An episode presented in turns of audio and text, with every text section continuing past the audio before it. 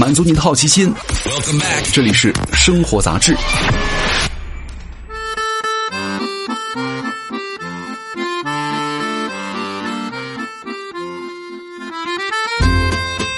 嗨，各位好，欢迎来到生活杂志，我是奥巴庆。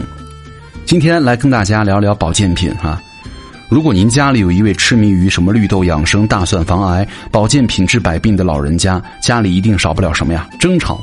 怎么才能够劝爸妈不要把保健品当药吃？爸妈出去花几万块买了保健品，怎么劝都劝不住，怎么办？互联网上呢，你总能够看到这样的无可奈何的提问哈。老人因为买保健品、学各种的江湖养生而花掉了半辈子的积蓄，新闻呢也不少见。有个七旬老人，平时呢一张钱拆成两半花，但是呢因为听信了保健品的一个推销员，三年当中呢给保健品公司花了三十多万。还有什么公司用免费旅游啊、VIP 体检呢、专家会上嘘寒问暖呢、一条龙服务啊？卷走了老人十几万的退休金，只是一些便宜的原料换上了一个听起来很牛的名字，就能够卖出高价，这是保健品的陷阱。国家标准当中呢，明确了保健品属于食品范畴，不能够作为医药宣传。但是呢，爸妈总相信他们能够治百病，花起钱来啊，一点儿也不手软。当你对于父母苦口婆心说了很多，他们却总是不听的时候呢，你们就会产生怒其不争的想法，真是太愚昧、太固执、太封闭了。在网上，这样的指责呢，对于父母来说并不少见。指责很容易，但是呢，这显然不是一句愚昧能够解释的。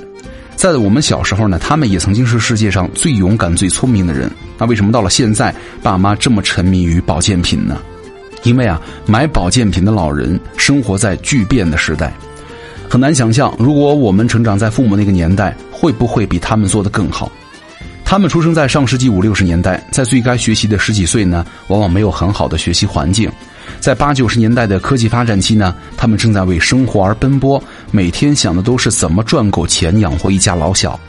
上世纪四五十年代，保温瓶都是一个家里的奢侈品。但最近几年呢，他们终于闲了下来，可以认真的考虑去哪玩、怎么养生。而这个时候呢，每天新兴的技术潮流名词已经超过了他们的理解范围了。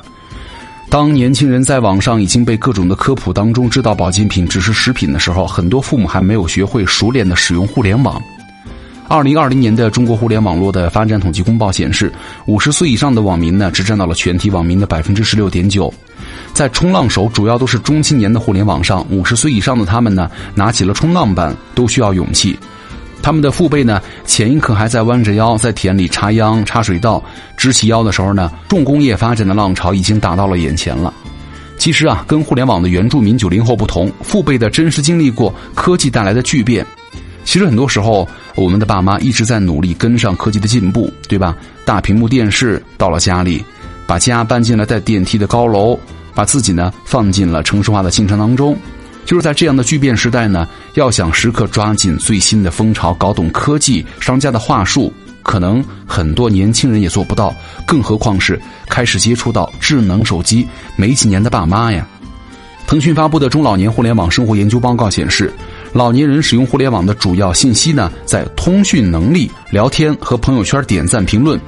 而对于筛选信息和通过互联网解决问题的能力呢，都要比年轻人低一些。大约百分之八十五使用微信的老人呢，会使用社交类的功能；百分之六十五呢，会使用信息类功能；而会使用支付类的功能的老人呢，也只占了百分之五十左右。可能我们爸妈的视力啊不如年轻人，科普号当中的更小字号用更清新的排版，他们看起来很费劲。保健品和养生文呢，高度饱和。大字号的排版恰恰是抓住了很多人的眼睛，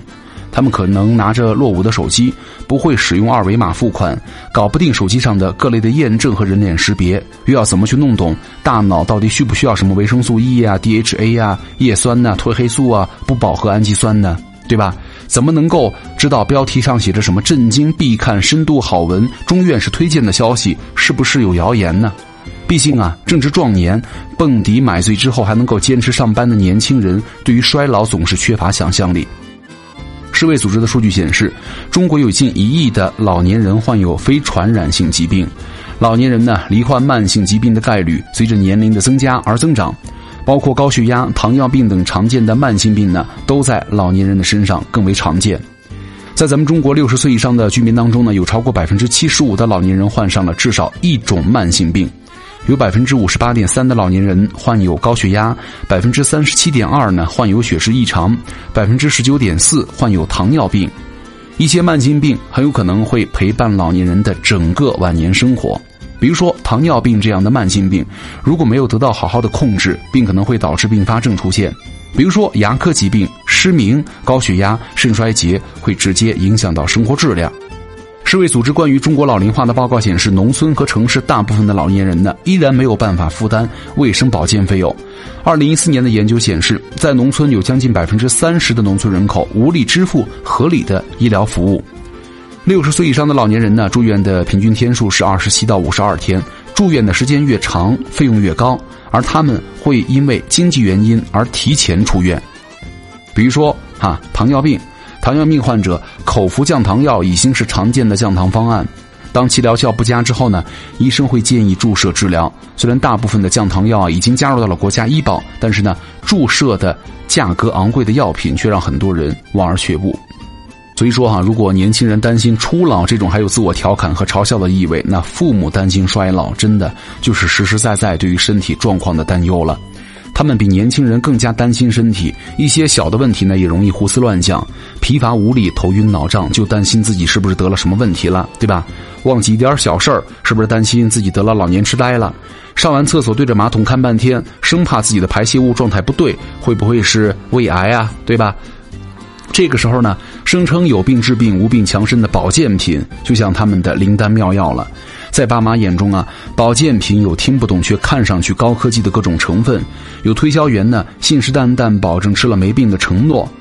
有老人家呢身强体健不拖累儿女的朴素愿望，对吧？与其吐槽爸妈，不如关心他们。当然了，我觉得保健品击中爸妈的，并不只是他们宣传的这个神奇的疗效和功能。保健品啊，营销最绝的就是。营销员比亲生孩子还亲，瞬间啊，在爸妈周围成长。一个合格的保健品推销员，可能比十个不常打电话的回家的孩子还有存在感。没有孩子的陪伴，保健品推销员呢，就成为了老年人身边常见的年轻人了，对吧？先送点柴米油盐、鸡蛋的赠品，诱导填写个人信息，隔三差五送上关照啊，对于这个健康啊过度关心，陪他们闲聊，然后呢，组织免费旅游。就是啊，在聊天的时候摸清了老人的基本的身体情况和经济情况，推销呢也就是顺理成章了。保健品推销员所深入的就是咱们中国庞大的空巢老人群体。二零一五年，中国六十岁以上的老年人当中呢，有一半都是空巢老人，孩子在外地工作，父母生活在家，平时呢鲜少跟年轻人沟通交流。那这样的状态啊，才是很多老人的常态。一项二零一九年对于十座城市将近十二万名都市青年的调查显示，有超过六成的受访者表示，一年当中陪伴父母的时间呢少于十天。最懂父母的不是孩子，而是保健品的推销员。他们总是能够抓住爸妈们缺少陪伴的心态，努力挤进老年人的生活缝隙当中，让他们感受到来自年轻人的关怀。所以说，我们与其责备父母乱花钱买保健品是不懂事儿，倒不如多给父母一些安全感。多给他们一些关心，他们才不用只在保健品里找安全感，只在推销员那里找关心。除了日常打电话多问问，多回家看看，定时体检、保险保障、正规就医，更能够给父母带来安全感。好，感谢各位收听本期的生活杂志，我是奥巴庆，咱们下期见，拜拜。